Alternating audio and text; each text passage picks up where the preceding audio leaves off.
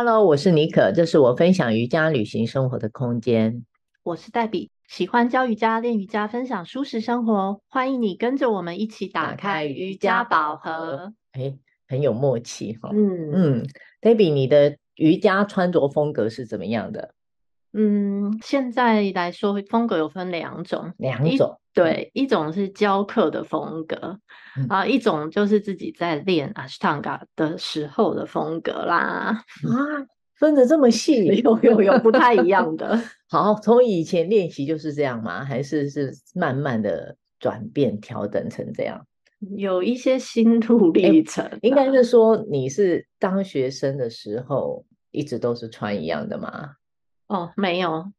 我当学生的时候，初期没有练到像 Ashtanga 这种会每天大汗淋漓的。嗯，其实穿的还蛮多的，就是会以 T 恤为主啦。嗯、那当然瑜伽裤是一定的，因为要伸展啊，嗯、或是做一些力量的姿势是比较容易进入动作。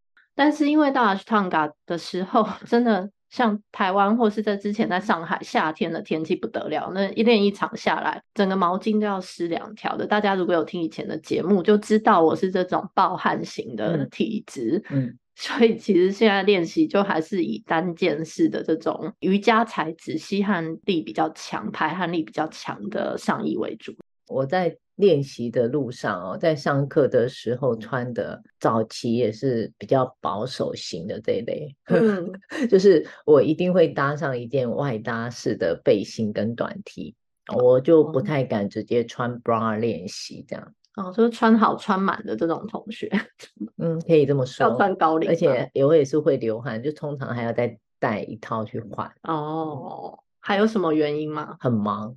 啊、呃，没有，就只是觉得不想要露，不想要露出这么多肉出来，是吗？因为是早期就是觉得身材的线条不够好啊，还有就是年纪好像也不是很适合穿那么少，会想说为什么？呃，因为以前那些地方人都比较多，那其实人跟人之间好近哦，就是会觉得好多人，但是穿好少练习那种体感温度，还有那种汗味。还有湿湿的感觉，其实跟你好贴近，我觉得好像好奇怪，很不礼貌吧？嗯，我会觉得不舒服啦。你现在 练 Iyengar 还会这样子吗？还是出汗量其实不会到那么大？不会到那么大，然后 Iyengar 比较多都是穿短 T 固定的，很少人会穿 bra 出现的啊。对啦，Iyengar 派的就是穿短袖的棉 T 跟短裤。那我分享我们 Ashtanga 的好了。你说真的汗很多，大家黏在一起，应该就是在说我们了啦。我不得不说，真的是有这么怕热，因为毕竟真的是汗量下来。其实你要想，你如果穿了 T 恤，汗又是粘在你的棉 T 上，那当然现在很多那种排汗、吸湿排汗材质的 T 恤也可以把自己包得好一点。但是汗多的人呢，我必须说，这个吸湿排汗的材质还是会臭的。嗯，当然了。所以为什么会选择改变一下路线，就还是最后选择穿那种一件式的来练习？其实方便很多，然后加上在清洁的部分也是省了很多麻烦。我为什么想分享练习的时候要穿什么？因为这个问题会出现在一些刚开始接触瑜伽练习的朋友们。他们会来询问上课要怎么穿比较适合 这个就你比较有经验，真的会有人举手说：“老师，我这样穿可以吗？我这样穿对吗？” 欸，这个部分我想就可以分为两种建议啦。哦，好啊，分享一下你怎么看？因为我刚刚聊自己的过来经验，就是你有听出来上课的目的性，我觉得很重要，还有你。练习的派别的两个。是对对，如果你是属于刚接触瑜伽的人，你也不知道自己到底是在练什么派别，只是找一个哎你喜欢的老师这样子练习哦，你可能都还不知道瑜伽是什么，不知道自己是不是可以持续的练习，嗯，然后你只是很简单的需求，你只是想要在一些。比较激烈运动之后哦，做一些放松的伸展这一类的，我就会建议你就可以穿你自己觉得舒适自在的，就是不要穿的太宽松，然后没有弹性的运动服这种，不要特别花钱去买这样，不用花钱去买。老师，你说睡衣也可以？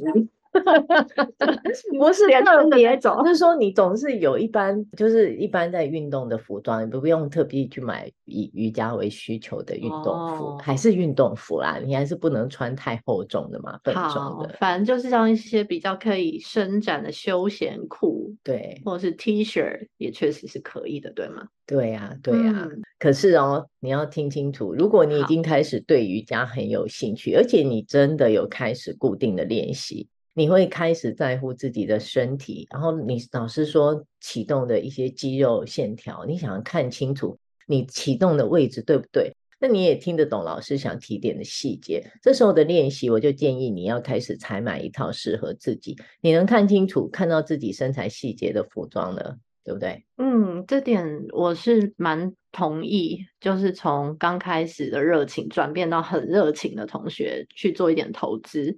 那确实，在老师的课堂上也比较容易看到你用力的情况，跟你肌肉的线条是不是有在正确的位置上？不然，其实真的被包覆住的太多的话，其实老师也不好意思把衣服掀开来看看。对，哎。有没有拉长，或者一直去触碰它？等下被客诉。嗯，主要是希望哦，借由专心上课的同时哦，你自己就是能看到自己身体做的动作是对还是错，你到底有没有用对的肌肉，让瑜伽的动作达到真正的效果？没错，这个就是刚刚提到的，你自己会有觉知。那加上现在有很多教室其实都会有镜子嘛。你是可以很清楚看到自己的身体线条到底有没有在合适你自己，或是比较接近老师指导的位置上。可以再细节的说明一下为什么衣服这么重要？那我也可以说明一下关于衣服的材质。对，棉质宽松的上衣裤，就是要仔细的评估这个布料的功能性。现在的布料的。